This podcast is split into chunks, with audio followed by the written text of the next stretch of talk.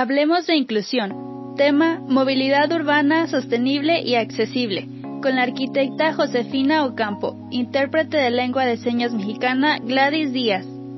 Desde Argentina, la arquitecta Josefina Ocampo nos impartió en esta emisión el tema La gestión sostenible de movilidad permitirá ofrecer un producto de calidad y reducirá los efectos negativos. En esta plática se trataron diferentes puntos enfocados hacia la accesibilidad y la necesidad de realizar un cambio en los métodos de transporte tradicionales.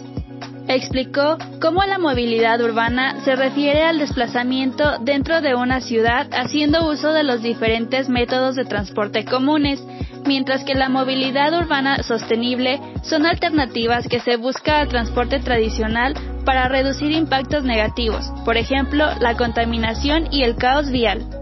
resultando en beneficios para la sociedad el implementar un plan de movilidad sostenible como el reducir la contaminación de hidrocarburos, un respeto mayor por el medio ambiente, mejoras en la calidad de vida de sus ciudadanos, mejor uso de los recursos, traslados con mayor efectividad y recuperación de los espacios. Claro que para llevar a cabo el plan son necesarios diferentes tipos de estrategias para la planificación del transporte urbano, que fueron mencionadas por la arquitecta Josefina y que están enfocadas en hacer al transporte tanto sostenible como eficiente.